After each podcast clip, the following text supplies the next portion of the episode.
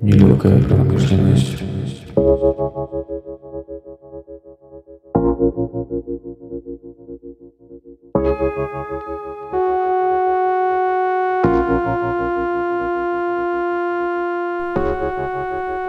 Всем привет, с вами Ксения Шнайдер. Сегодняшний мой гость Надя Шаповал, девушка, которая сменила множество разных профессий и ролей в индустрии моды. И это мое первое интервью, на котором мне хотелось плакать.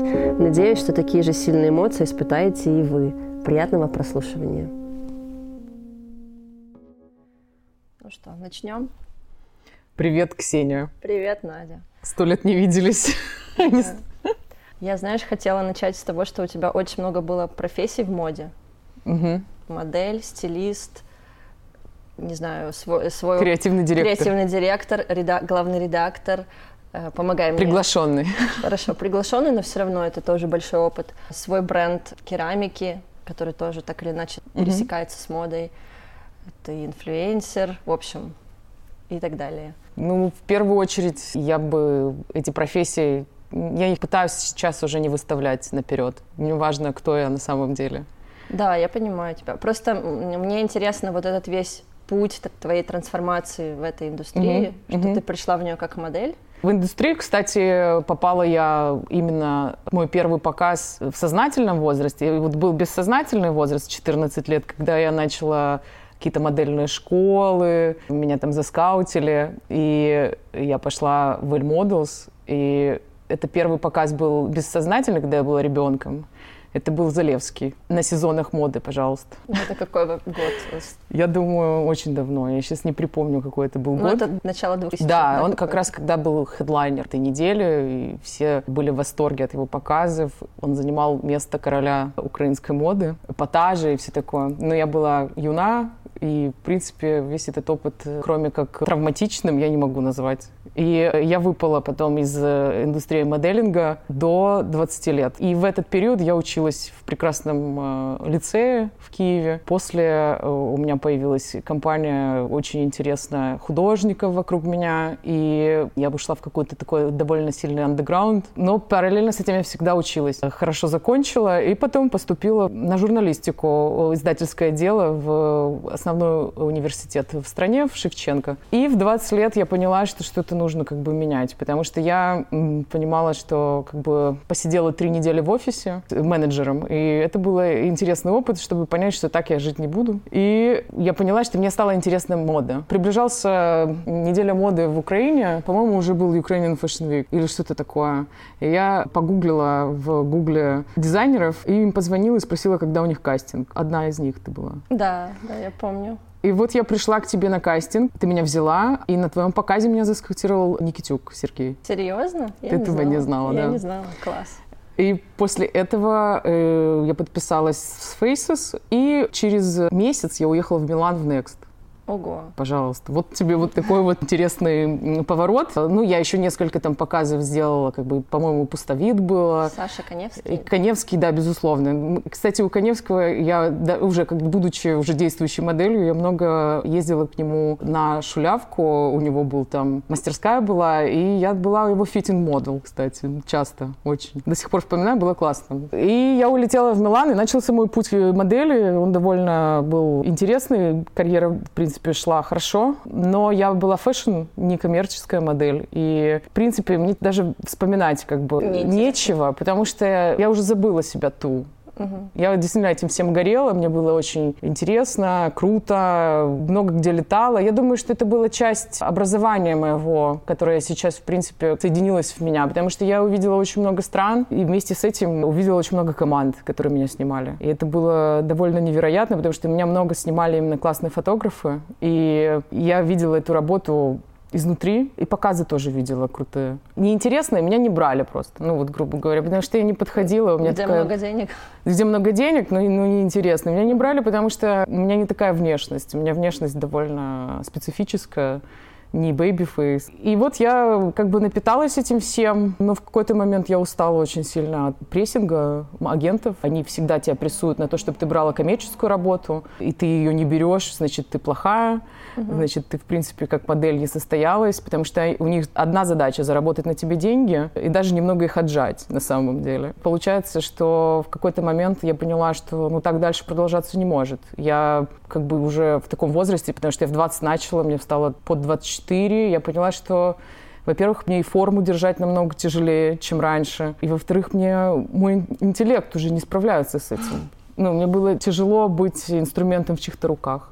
Угу. Это было очень тяжело оторваться от этой профессии, в принципе, мне но в какой-то момент пришлось это резко сделать, потому что я уже получила бакалавра и поняла, что у меня отличная возможность есть сделать магистратуру за границей, что, в принципе, очень важно. И я пошла в Милане, в городе, где тусовалась всю свою модельную жизнь, больше всего работала. Я поступила там в Марангоне на специальность fashion бренд менеджмент и начала там учиться на очном. Там это было очень сложно для меня, потому что четыре года я зависала, да, я ходила по музеям, но я зависала вырастала, в принципе, в такой э, среде, где интеллект с тебя или твои знания, в принципе, не спрашивают. Безусловно, я как-то отличалась своими знаниями там, на фоне. Фотографы меня очень сильно любили, чисто потому что мы могли поговорить о разном, у нас бэкграунд был. Другое дело, когда ты пришел на специальность бизнес, после того, как учил гуманитарные науки всю жизнь. И вот там я сидела и просто просила одногруппниц научить меня пользоваться Excel. Вот с этого все началось. А ты смогла?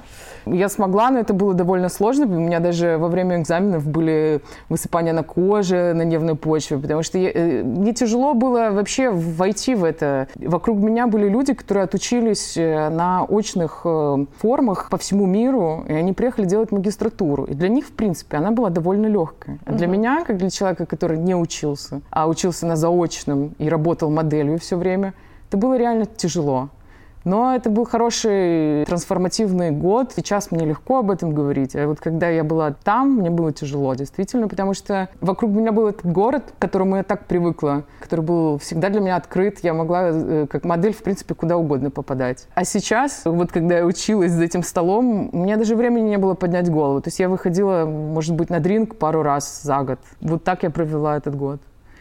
Потом я вернулась в Киев, и не могу сказать, что я сразу поняла, чем мне надо заниматься. Я решила не брать... Э... А мне интересно, почему ты решила после такого образования в Киев возвращаться, а не строить карьеру Да, там? вот только хотела сказать, что я решила не брать практику никакую в брендах. Для меня не стоял этот вопрос просто даже что я хочу оставаться. Для меня мир, в принципе, он открыт. Мне не надо нигде оставаться, понимаешь? Мне просто интереснее здесь, но параллельно с этим мне ничего не мешает. Почему-то в голове у меня всегда было так, что мне ничего не мешает работать где-либо, где, где бы я захотела. Мне в тот момент хотелось э, вернуться домой и, в принципе, определиться, чего мне хочется. Потому что идти в офис а fashion бренд менеджмент это как раз работа в офисе. Это последнее, что я хотела. Но я понимала, что мне нужно было просто жестко встряска интеллектуальная, потому что я, условно говоря, теряла вообще сноровку, когда была моделью, вообще любую, кроме как модельной у меня было. Я перестала мыслить и анализировать вообще, то есть ты становишься инструментом. Это вот такая штука, тебе удобно, у тебя мыслительная жвачка. Вот от нее я как бы избавлялась, отдирала долго. И вот я вернулась, и я тебе скажу, что заняла довольно большое количество времени понять, что бы мне хотелось и что мне интересно. Ну, как-то так пришел стайлинг. Не сразу? Нет, вообще не сразу. А помнишь свою первую съемку? Я, когда была моделью, нас всегда отправляли на тесты к фотографам. Ты куда бы ты ни прилетел, в Лондон или в Париж или в Милан, э, тебе нужно пополнять бук, тебя отправляют на тесты. Ты должна, собственно, приехать со своим гардеробом и э, начать э, работу с фотографом, ну, как бы ты сам себя стайлишь. Uh-huh. Я думаю, что это были мои первые съемки по всему, в принципе, миру. Также я себя стайлила как модель на Нью-Йоркской неделе моды. Ну, в принципе, отличалась именно стилем от других. Я думаю, что вот как такового какой-то первой работы прям я не припомню. Хотя я делала, вот даже когда работала моделью, я делала показы. Вот Белинскому я делала показ как э, постановщик не могу сказать, что это Сталин, креативный директор, грубо говоря, показа. Сейчас это так бы назвали. Было много параллельно с моделингом, я, в принципе, варилась в этом всем, в котле. Но потом вот мне пришлось полностью, я решила, что нет, я больше не модель. Ну, ты любишь себя подвергнуть таким испытаниям? Да не могу сказать, что прям люблю. Так вот такая этапность, она как-то присутствует, да. Мне от этого, конечно, интересно жить. И сколько ты стилистом уже работаешь, получается? Ну, вот с 25 лет, я думаю, так, чтобы прям серьезно. То есть э, уже 7 лет. Какая твоя самая интересная работа? Есть что-то, что можешь отметить? Чем гордишься? Моя самая интересная работа была для моего бренда со Степой Лисовским, который, в принципе, мой не знаю, брат по разуму. Мне тяжело это объяснить. Нам просто очень комфортно. Мы вместе с ним э, команда. И мы ездили по Украине и снимали стриткастингом э, все, что нам нравится, вместе с керамикой. И это было невероятно. Поездки в течение двух месяцев. Только для себя ты можешь такое себе позволить. Мы это позволили себе. Утром просто прыгали в машину и выбирали маршрут, ездили в села, снимали людей, природу, животных, э, имплементировали туда керамику. И получилась просто невероятная какая-то история история. Точно так же мы потом в конце уже завершили этот проект тем, что мы уехали в Хмельницкую область на 4 дня. Ни одного кадра не сняли, и в последний день сняли за, за один закат. То есть за, за полчаса мы сняли наверное, самую мощную работу, потому что она получила огромный отклик вообще везде. Это там, где бабушки стоят на белом фоне вместе с керамикой, там, с животными. И это было невероятно, потому что мы четыре дня все, что мы делали, мы горели и умирали, потому что нам не получалось снять ничего. И нам казалось, что мы просто приехали и тратим время.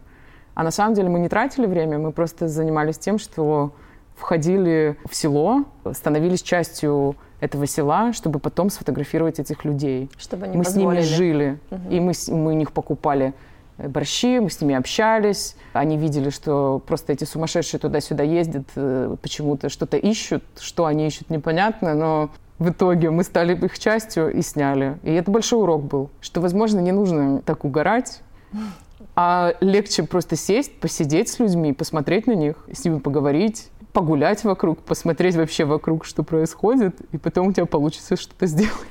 Так, а креативный ди- директор ты для каких брендов? Ну, для своего бренда в первую очередь. И я тебе скажу, что, наверное, последний опыт с э, Marie Claire это был креативный direction даже больше, ну, не больше, это просто как, наверное, это уже в наше время все сплетается, и креативный direction, и главредствование, вот это было одновременно вместе. Да, потому что ты не только текст, э, Ну да, я делала все. ты делала все.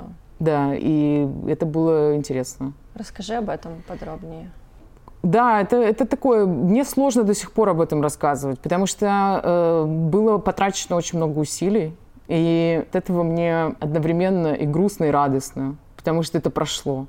Безусловно, это был большой трансформативный процесс для меня, потому что я всегда хотела поработать в глянце эпизодически. У меня никогда не было амбиций э, зайти в редакцию и засесть за стол, потому что я свободолюбивая, и я еще и конфликтная по-своему. Я не люблю, когда на меня давят. И получается, что работа в глянце — это как раз все эти три вещи.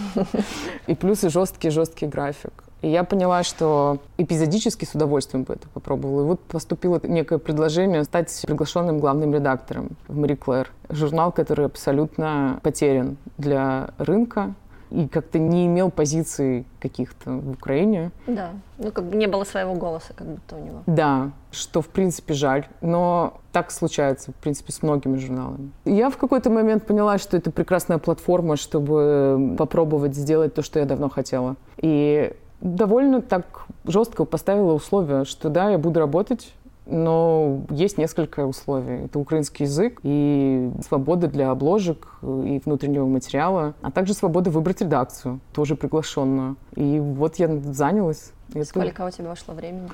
Полгода На один номер. на один номер. Но номер был актуален три месяца.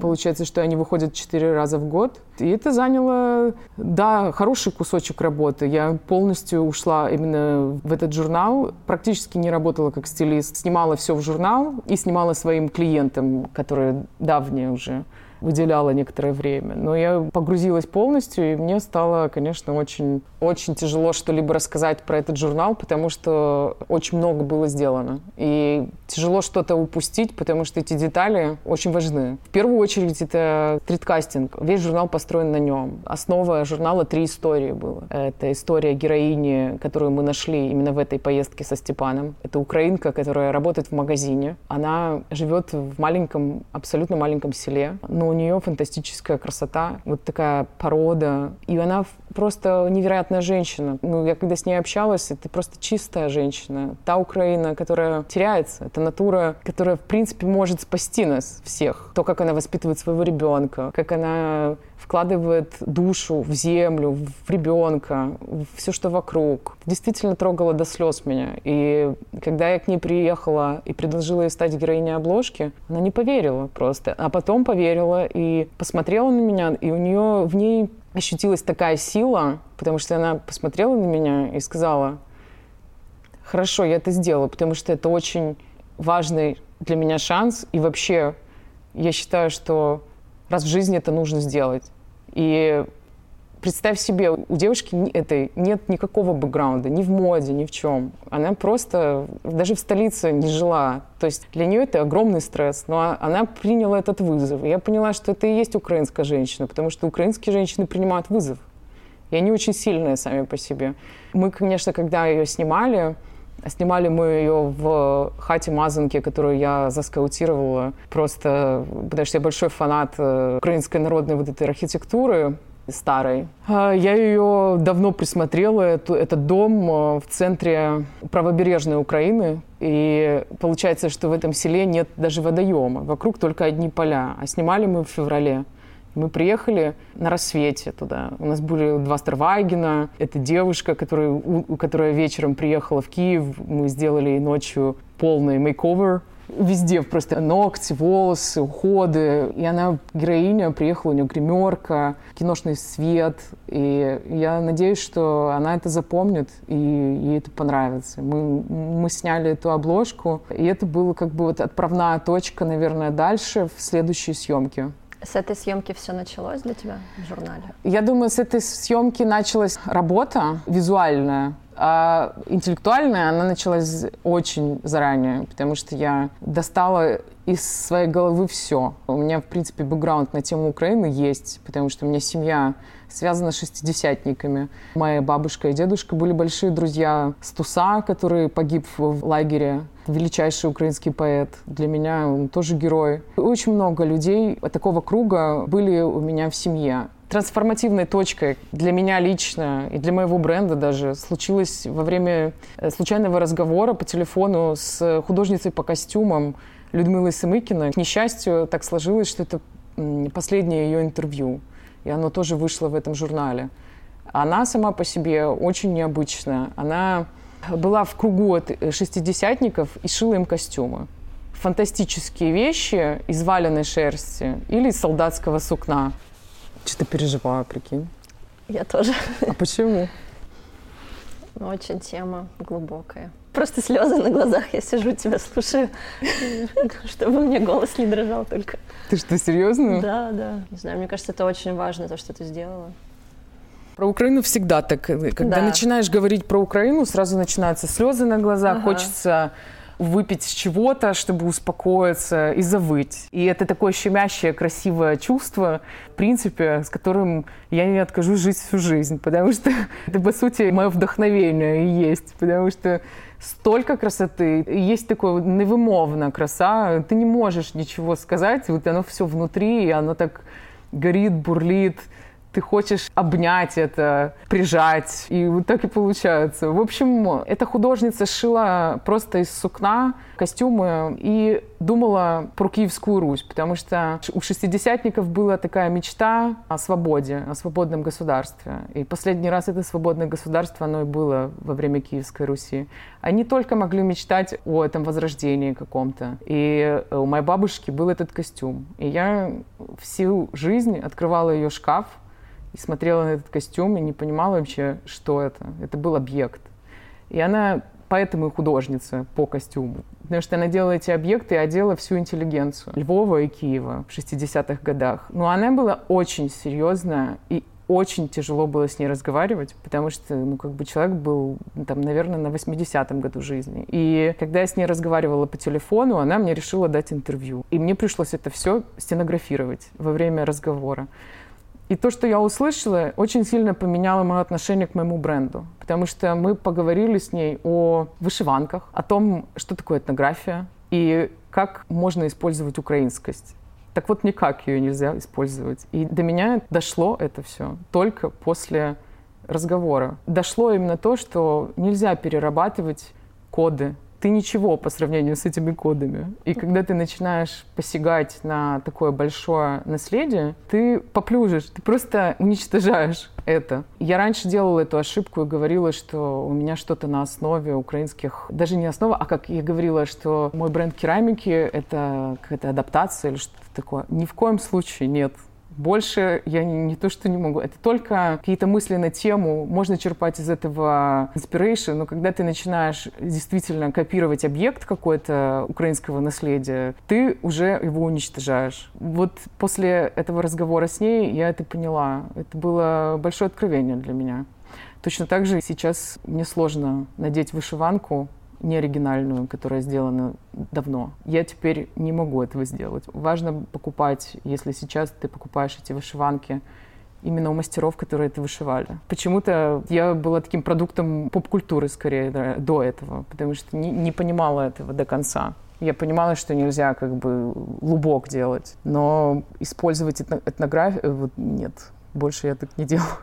Одним словом, много чего было интересного в самом номере. Даже София Андрухович, которая написала эссе, что, в принципе, как бы нонсенс для глянца, мне кажется. Но она поверила и просто дала, мы поставили эти слова на обложку Digital. В общем, это было такое путешествие глубочайшее внутрь себя и Украины. Параллельно с этим это было путешествие и в редакционные дела, потому что коммерческий отдел. Это важно для того, чтобы получить угу. эти съемки. И мне приходилось также работать напрямую с людьми, которые поддержали этот номер. И это занимало большую работу, большую часть времени. Я чувствовала, как я очень быстро расту вот во время работы над этим номером. Расту как личность, наверное, а также как и машина по работе потому что, потому что я вставала, я сама себе не нормировала день. Я была как, в принципе, очумела, вот я бы так сказала, этой идеей. Тобой двигала идея, да? Только идея. Я думаю, что так пахать может заставить только идея. А можешь эту идею как-то ну, во-первых, мне было так важно сделать глянец на украинском языке. Я вообще не верила, что это случится до конца. А во-вторых, мне так было страшно допустить какую-либо уж ошибку, в украинском языке. Я столько раз перечитывала каждую статью, не только я, но и мои друзья. Идея также была в том, что это какой-то революционный классный номер получился. В принципе, такое. Мне было, я понимала, что это такая лебединая песня красивая, глянца, в принципе, ну, как такового, потому что у меня получилось соединить стриткастинг, э, именно украинского глянца я имею в виду, и стриткастинг, и какие-то и я контролировала полосы рекламы, в принципе, что как-то странно. Не допускаются. Ну, конечно, я, я шла на уступки, но в любом случае, то есть много в чем имела право голоса, и поэтому получился вот такой кайфовый номер. Я понимала, что больше этого не случится. Возможно, это в моей, моих мечтах когда-нибудь случится, если кто-то придет, приедет и скажет, вот огромный бюджет, мы тебя нанимаем, и у тебя полная свобода. Но такое случается разве в жизни? Может быть, когда-нибудь и случится, не знаю. С Долецкой это случилось, я помню, с интервью. У нее получилось. Да, она, кстати, отметила твой номер тоже. Да, когда она отметила мой номер, я не поверила, конечно, в это. Для меня это высшая оценка, на самом деле. Я просто пошла, налила себе бокал шампанского в 11 утра, села, пересмотрела и выпила его. Но эти шесть месяцев работы я полностью посвятила только Киеву. Получается, что моя семья от этого, в принципе, пострадала. И моя личная жизнь тоже. И я тоже. После этого опыта мне пришлось пересмотреть вообще отношение к жизни, потому что я поняла, что такой темп, он просто не нужен. Угу никому. Это все очень красиво, да, это очень важно. Обожаю нести миссию. Это моя вообще, ну вот э, одна из моих идей. Я люблю вообще миссию, но нельзя быть э, фанатом. А как долго ты восстанавливалась вообще? Эмоционально, да я вроде бы, знаешь, я как будто бы э, и дальше неслась. Я даже не успела отпраздновать. У меня дальше пошли работы стайлинга, много личного стайлинга. Я почему-то взялась за это. Мне... А, ты имеешь в виду клиенты частные? Да, да. И я как-то по-новому на это посмотрела. Мне понравилось, потому что я давно это делала. Прошлой весной весной я начала, взяла клиентов, и вау, мне понравилось. Девушки такие все, каждая удивительная, и у каждой есть чему поучиться, есть о чем поговорить. Ну а потом в какой-то момент я поняла, что все, мне пора. Мне пора на отдых. И я уехала в Грецию. И, наверное, впервые в жизни я э, провела четыре с половиной месяца в месте, где ты на море и живешь под солнцем, и у тебя ощущение такое, что ты на летних каникулах, реально, я вспомнила, что такое летние каникулы. Вот это сладостное ощущение, что перед тобой еще три месяца. Ты можешь делать все, что угодно, но ты даже читать не хочешь. Угу. Ты просто висишь в какой-то субстанции, вокруг тебя свет, и ты в свете этом сидишь, и море, и вода, и друзья приезжали ко мне. Это был классный период, но сейчас я очень плавно втягиваюсь обратно в какие-то ритмы. Я не могу сказать, что я прям готова дальше там валить по стайлингу, как я раньше это делала. Мне сейчас интересно дойти умом до следующего проекта в своем бренде, поэтому мне хочется пойти в библиотеку. Давай о твоем бренде поговорим. Ну, мой бренд родился три года назад из того, что я устала стайлить. Представляешь? От того, что я поняла, что я не использую весь свой потенциал, что клиенты и бренды — это все прекрасно, мне это нравится, но я до конца не могу раскрыться. У меня случился какой-то определенный экзистенциальный кризис. Не могу сказать, что это прям была какая-то депрессия, но ощущение такого неинтересности мира. И какой-то момент ко мне приехала Маша Рева в, в Афины. У нее тоже был какой-то развал. И она уехала на Идру. А я в это время, пока она на Идре, еду и вижу горшок на мусорке. А я обожаю старый винтаж вообще. Я все подбираю, и мне вообще все равно. И, кстати, школа моя Сталинга была на Лесном первый раз. Это самый большой секонд Киева. Ну, то есть я пять лет только и делала, что копала вещи э, на секонде э, во время, до, до моего моделинга второй раз. Все время, я там по три раза в неделю я на секонде. Это моя школа была первая. Так вот, я нашла на помойке красивый такой греческий вазон с мертвой пальмой и отмыла его. Приехала Маша, говорю, разрисуй. Разрисовала Маша, я думаю, окей, это очень хорошо, думаю. Ну хорошо, нужно делать керамику, потому что прям мощно. Приехала в Киев, сняла мастерскую с мастером и начала сама делать вместе с ней поняла, что мне нравится это делать руками тоже. И с этого все началось. Мы начали это делать, я очень загорелась, как с Мари Клэр.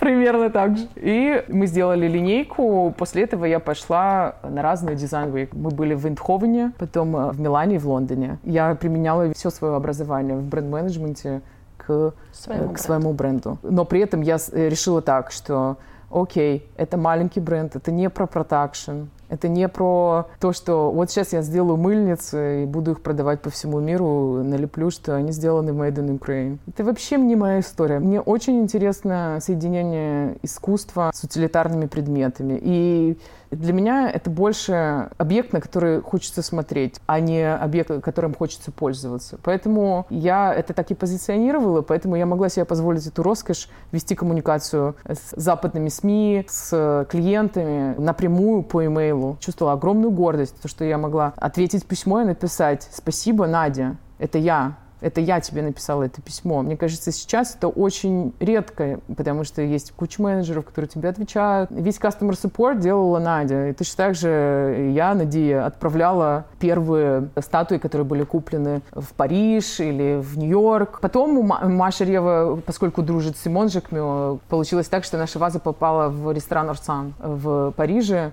в галерее Lafayette. И после этого к нам пришел очень интересный клиент. И тут соединились все миры керамика, Машино искусство, мой стайлинг. И мы сделали для Rodebjer Это шведский бренд. У них около восьми магазинов в Скандинавии. И они вообще классные. Очень классный бренд. У них большое комьюнити клиенток. А я обожаю вообще скандинавскую моду тоже, как и японскую. Но скандинавская, она отличается. Но вообще мне очень нравится. И эти страны тоже. И тут они приходят и говорят, нам нужен креативный direction на весь сезон. Мы делаем вот такую коллекцию, и ты будешь стилистом. Керамику мы ставим в магазин, а Маша рисует, оформляет нам пригласительные, рисует принты на футболке и также оформляет показ. И началась еще одна работа на три месяца, да. И я э, летала там на примерке, потом делала сам показ, кастинг в Копенгагене. Это было очень круто. Вот это мое будущее, в принципе.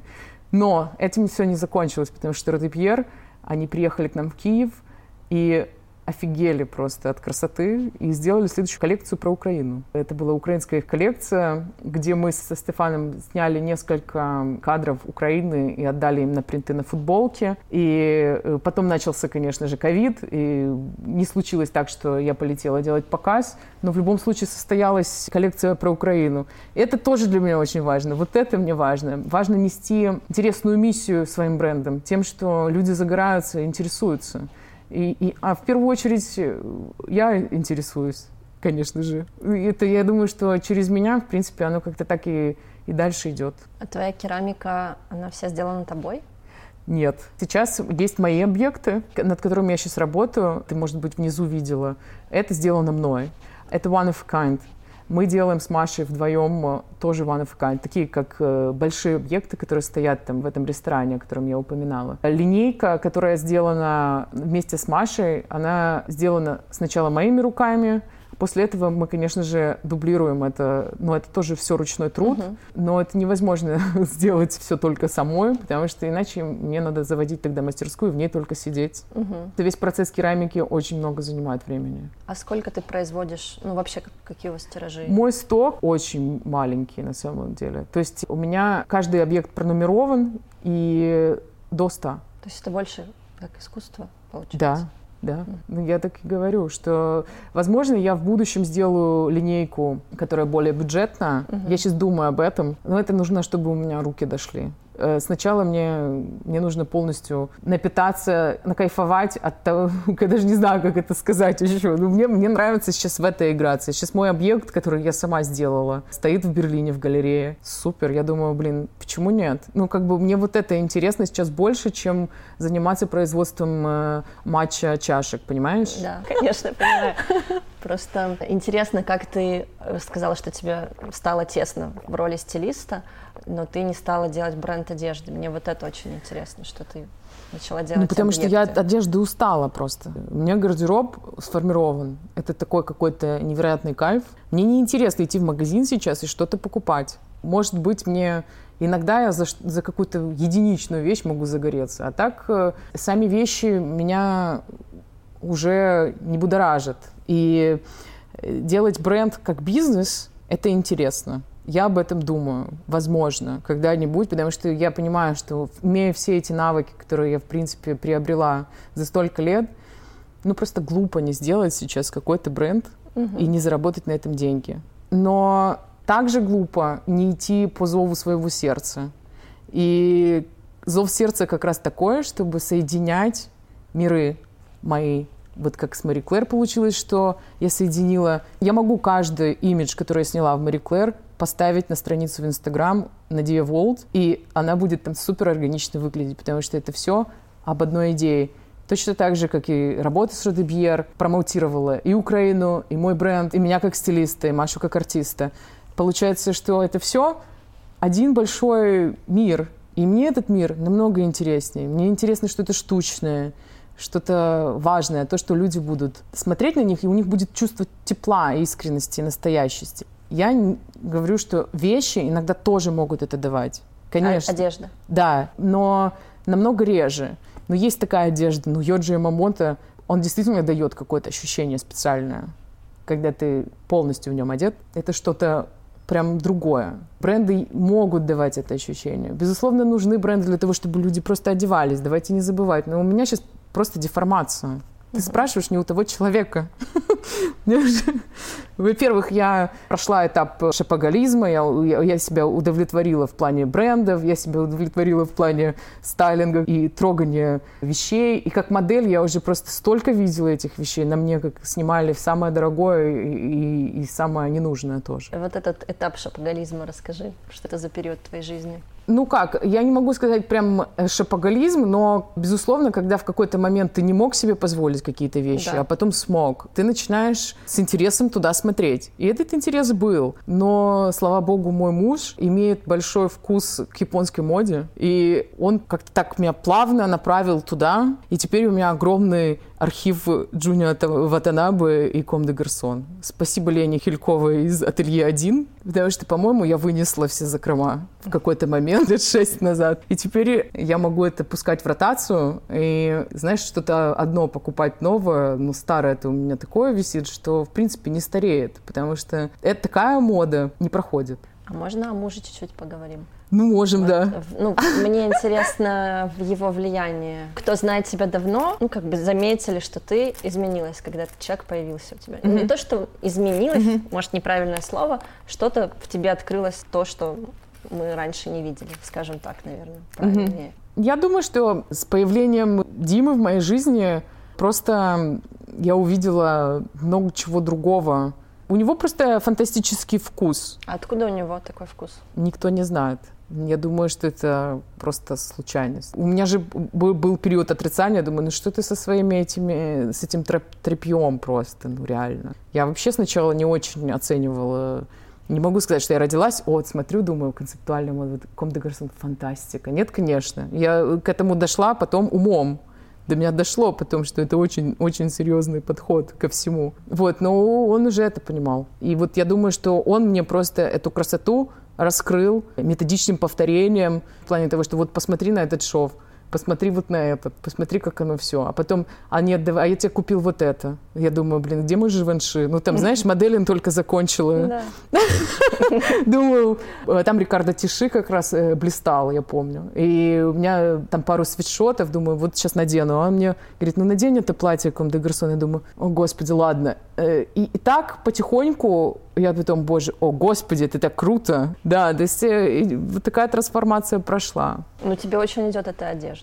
Хотя, наверное, нет людей, кому она не идет, потому что те, кто ее носят, они уже понимают, что они на себя надели. Наверное. Я обожаю эту одежду за то, что это футляр. Грубо говоря, ты взял, надел одно платье и больше не паришься. Ну, в плане того, что вот всем рекомендация. Не знаете, что носить, во что инвестировать, идите покупайте Ком де Гарсон или Йоджи. Это потом подорожает в первую очередь, если вы так будете мыслить э, меркантильно. А если не меркантильно, то просто на любом в принципе, мероприятии вы всегда будете выглядеть элегантно и просто, и как-то по-особенному, не выпячивая себя, но имея большую философию за спиной. Получается, что это просто такой комплекс идеальный. Плюс ко всему, они же шьют из синтетики зачастую. Ну, вот ком и что это смущает? Нет, конечно. То есть не вопрос не в шелках или э, хлопках. Угу. Хлопок тоже есть у них, но в любом случае у них самые безумные крейзи штуки как раз сделаны из синтетики, мое мнение. Там, у меня много таких. Часто клиенты, конечно, или люди, которые используют люкс, они говорят, мне нужен натуральный материал. Но мне кажется, это уже прошлый век.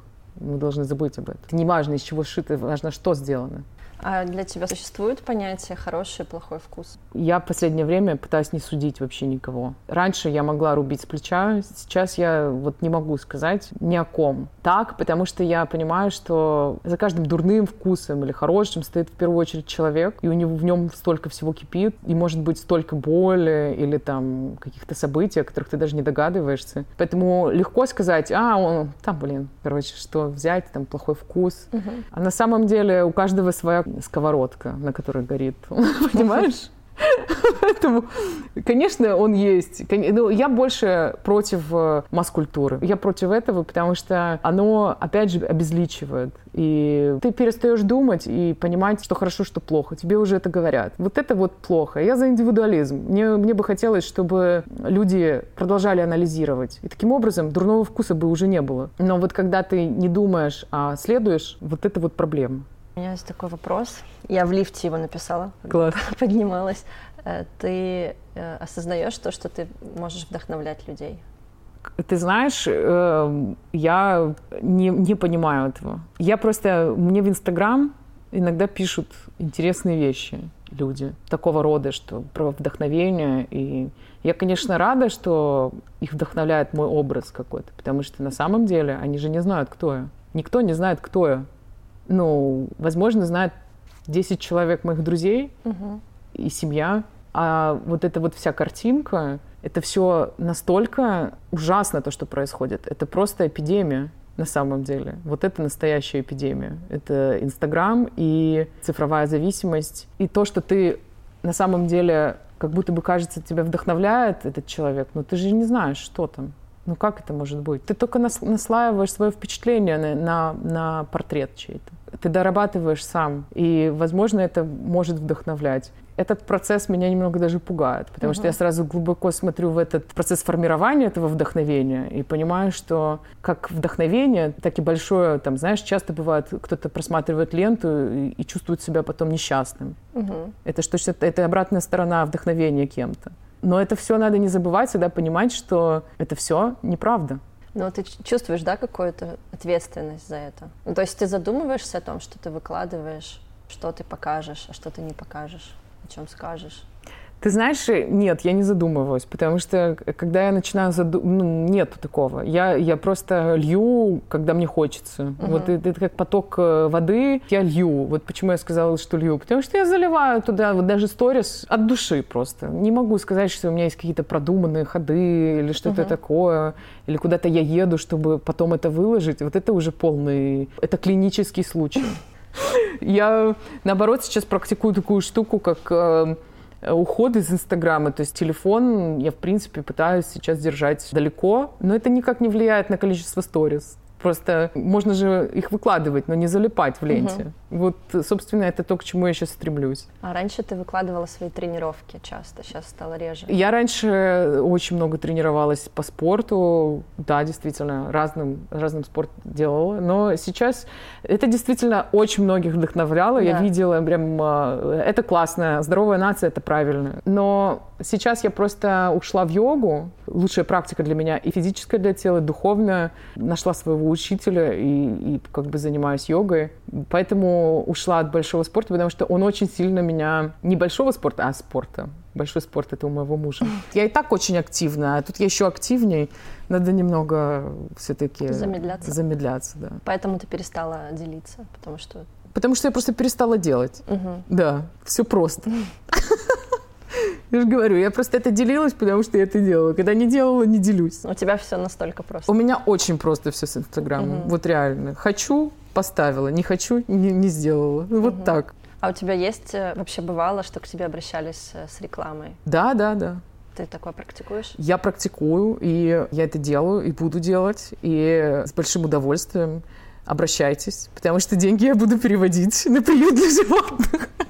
Серьезно. Ну, потому что я считаю, что если есть такая платформа, и есть прям э, рекламодатели, почему бы не взять с них эти деньги и не отдать кому-то, кто действительно не может их заработать так просто. Это же, это еще раз я говорю, это еще раз подтверждает фантастический мир, в котором мы сейчас живем, в кавычках фантастический, потому что на самом деле ты тут из воздуха, по сути, можешь взять сделать какие-то деньги. Лучше, не знаю, это все как-то странно, да? Люди работают по много часов на тяжелых работах, и тут ты, по сути, продаешь рекламу в Инстаграме. Поэтому здесь тоже нужно иметь большой подтекст, чтобы это делать. Вот и все. Я, в принципе, готова это делать. Пожалуйста, обращайтесь. Я знаю потом, куда эти деньги будут идти. Такой вопрос. Вообще, я не люблю его задавать, но вот у тебя почему-то хочется спросить о твоих планах на будущее. А, да, ну, я могу легко ответить на этот вопрос. У меня план следующий. Просто идти по жизни сейчас и делать то, что мне хочется. Если мне будет интересен какой-то проект, я его беру и делаю. Если нет, то нет. Вообще у меня такой план, что я хочу сейчас вернуться к чтению, потому что я выпала из этого процесса надолго сейчас и пожить э, с семьей. Да, работать Но также мне хочется вдохновиться на что-то новое, поэтому мне хочется пойти вот в библиотеку Вернадского. У меня такой план на следующей неделе. У меня там есть контакт, э, мне сносят э, с этого хранилища разные, просто все, что я захочу. Вот я говорю, у меня тема там, несите мне керамику. На, то есть это не художественная керамик. литература? Нет, и периодика часто. Я, кстати, угу. много research а делала там э, для коллекции. Просто просила Радянську жінку там. Ты не понимаешь, вот у тебя сносят большое количество этих журналов, ты смотришь, думаешь, боже, как они фотографировали прикольно. Берешь, смотришь, действительно, там женщина так на, на полный кадр, вся такая румянощекая, кайфовая. Ты думаешь, блин, вот сделать бы такой кадр сейчас для своего бренда, почему нет? Поэтому сейчас у меня план такой фланировать. А там, э, я думаю, что куда-то дальше выйдет на какую-то новую профессию, да, наверное, как ты думаешь? Ну, роль, скорее, не да. профессию. Ну, грубо говоря, да, ну что-то такое. Есть такая теория, я не знаю, как ты считаешь, что нужно заниматься чем-то одним, потому что ты большой, большой молодец, что ты занимаешься брендом. Я уже не знаю, сколько лет. Десять в этом сколько, году. Сколько я живу, мне кажется. Да. Вот. И ты занимаешься одним делом долбишь, лупаешь всю скалу. Ты не представляешь, сколько раз я хотела все это поменять, уехать, переехать. Да, но... Но... Вот э, видишь, есть теория такая, что нужно людям заниматься одним делом, чтобы достичь большого успеха. А у меня дела меняются с периодичностью раз в 4 года где-то примерно. Но мне кажется, потому что ты везде, ты берешься за дело, достигаешь успеха и... Угу идешь дальше? Ну, не знаю. Мне кажется, что я, мне, мне вот интересно все это соединять. Мне, угу. вот, мне очень интересен э, мир, вообще мир вокруг. Вот это, наверное, меня, не знаю, как это сказать, но это не блогерство, понимаешь? Да. И я не могу определить свою профессию сейчас. Мне все, вот это, все, что ну, мне нравится, все, что я люблю. наверное, да, да, мне кажется, так и есть. Но при этом я чувствую, что у меня есть в руках настоящее ремесло. Это стайлинг. Оно действительно есть. Не уходишь от этого? Нет, я вообще это зачем зачем ставить крест? Я поставила крест на моделинге только потому, что была юна. Знаешь, мне, мне, мне казалось, что нужно отрезать. Сейчас я понимаю, что это все гармонично может существовать со мной. Да, если вот. тебе это мои инструменты, я могу достать. да, какую-то съемку, лицо какого-то бренда, который тебе понравится. Ну, почему нет? Этим летом меня отобрали на роль третьего плана у Кроненберга в Афинах. Я не поехала. Почему? Ну, потому что это статист, роль а, статиста. Третий план. Да, я подумала, окей, ну хорошо начало, отлично. Ну, как бы, понимаешь, то есть, в принципе, меня ничего не остановит и в фильме сыграть, если мне захочется. Угу. Поэтому считаю, что, может быть, мой модельный опыт потом когда-нибудь понадобится еще угу. там. Но в любом случае, мне также очень интересно. Не знаю, вот Елена Ямчук, моя подруга, и я вдохновляюсь ей очень сильно. Она сейчас э, ушла в режиссуру. И я понимаю, что и мне интересно эта история. Не потому, что Елена туда ушла, потому что для меня большой был незабываемый опыт, когда я поехала. Абсолютно случайно мы соединились. Ее команда, когда она снимала в Карпатах свой фильм, он еще не вышел. Это было два года назад. И мы с Машей поехали на Маланку. И это было очень круто. Я смотрела на Елену и понимала, боже мой, как же она работает, как она много сейчас тратит сил. Это все вокруг несется, и она снимает. И я понимаю, это счастье. Это оно. А ты можешь дать свою какую-то оценку тому, что происходит в моде в Украине, что ты со многими дизайнерами работаешь, и у тебя есть большой международный опыт, может быть, чего не хватает такое-то? Есть какое-то одно общее, что вот всем мешает? Я думаю, что всем мешает сезонность, всем мешает количество процессов, которые угу. они делают. Я считаю, что можно очень хорошо успокоиться на чем-то одном и спокойно делать свою тему, найти вот ее угу. и спокойно ее перерабатывать. Это бесконечно. На самом деле один огромный пример всем — это Витакин. Но я сейчас не говорю о том, что нужно делать только на продукт. Нет. Я имею в виду, что будучи дизайнером, ты можешь делать линейку одежды, коллекцию, как мы называем, да, но не обязательно думать луками и, де- и делать только потому что это коллекция, это значит показ, это значит надо, чтобы они ходили в этой одежде, надо дошить эту футболку, а там сюда. Это, можно просто делать лукбуки, делать просто одежду и как-то идти в эту сторону. В общем, расслабиться, да? Да. Совет. И очень много условностей, которые как будто бы кажется тебе надо исполнить, чтобы стать дизайнером. Угу. Нет. И, конечно же, многим не хватает стилиста. Это да. Простите за нескромность. Да. Не меня стилиста, а вообще стилиста. Вот в Польше, пожалуйста, это бы ближнее зарубежье.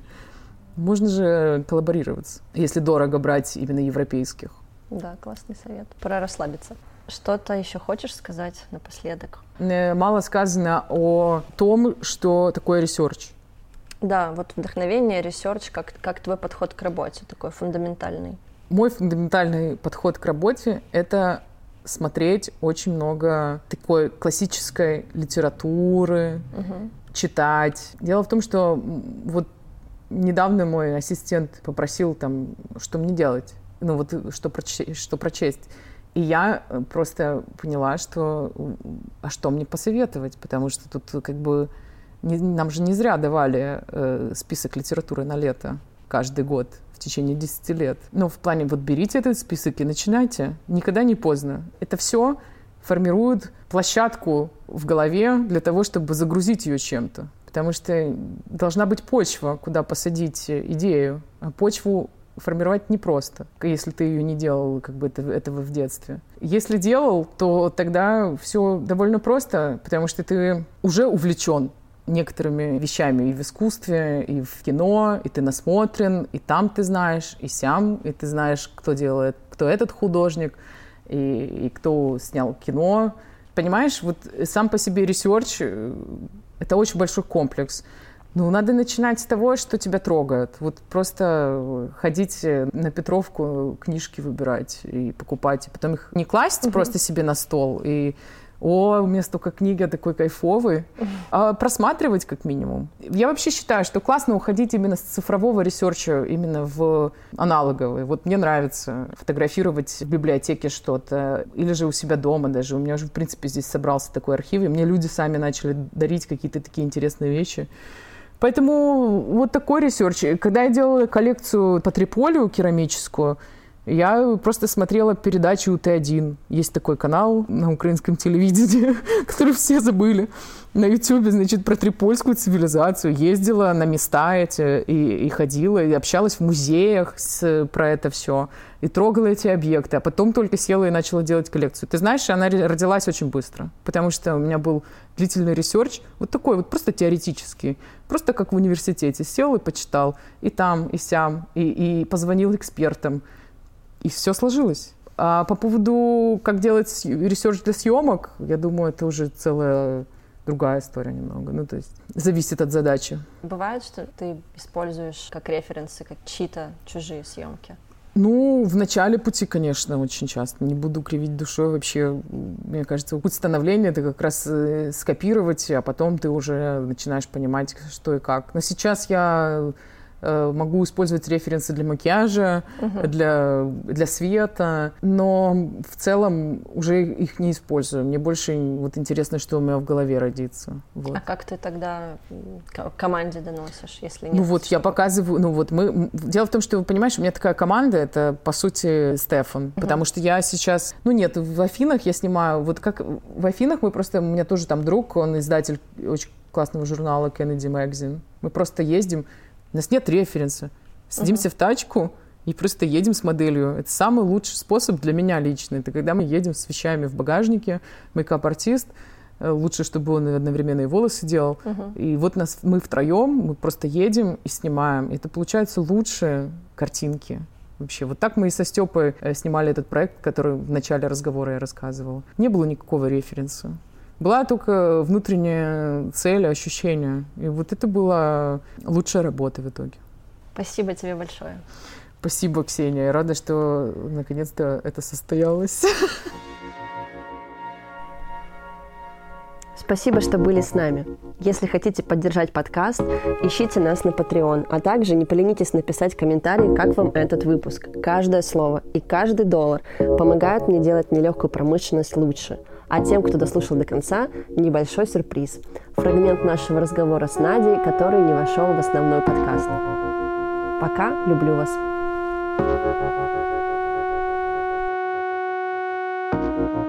Ну, мне кажется, важно про него рассказать, потому Это что очень он важно. прям, так я не рассказала работа. очень сильно еще про... Я не рассказала в Мари Клэре очень важную вещь про Карпаты, про съемку карпатскую, потому что мы... А, с девушками. Мы скаутировали девочек по Инстаграму. Был как раз локдаун какой-то жесткий. И я просто, опять же, с глазами ошалевшими сидела в Афинах и в Инстаграме делала самокастинг. Почему я делала самокастинг, не знаю. Ну, наверное, потому что я контрол-фрик. Угу. Ну, как бы... Ну, потому что, в принципе, можно было делегировать. Сейчас я понимаю, что много чего можно делегировать. Ну, я хотела открыть для себя секрет вот этой красоты юной. Вот это яблочко, которое еще висит. Угу. Знаешь? О боже, я такого насмотрелась. И они такие красивые, эти девушки, эти юные красотки. И мы у них спрашивали, у каждой, Каждая семья нас приняла. Мы снимали их в их э, одежде, в национальной одежде гуцульской. Значит, у каждой гуцулки есть э, целый архив э, вышиванок и вообще стрий украинский. Стрий — это полный лук украинского костюма. И они кто-то, бабушка выходила в этом замуж, мама в этом выходила замуж, я в этом буду выходить замуж. И мы вот это все, я вот это все доставала и смотрела. Так, для каждой девушки было 15. И за три дня мы снимали, ездили по этим селам. И я такого насмотрелась. И в первую очередь насмотрелась того, что каждая из них вообще никуда не собирается уезжать. И меня это так обрадовало, потому что они любят, они говорят, как эти горы, тут ну, это мое место, я здесь, я отсюда. И я просто смотрю, думаю, боже, неужели ТикТок их не сожрал? А их не сожрал ТикТок. И я понимаю, что их не сожрал ТикТок только потому, что в этих местах очень сильная религиозность и также сильная традиция вообще ко всему. Они до сих пор соблюдают э, многие обряды, которые их просто как личность гармонизированно держат. А на самом деле этого очень не хватает сейчас. Нет основы, нет точки опоры. Ты разбросан. У тебя нет опоры. А там опора есть, потому что, наверное, трудно, труднодоступность мест, также Советский Союз не успел там делать э, э, свое грязное дело, которое, в принципе, сделал с многими, обезличил людей. Там остается еще дух. И вот этот дух, по сути, это то, что меня очень сильно интересует и будоражит. Вот.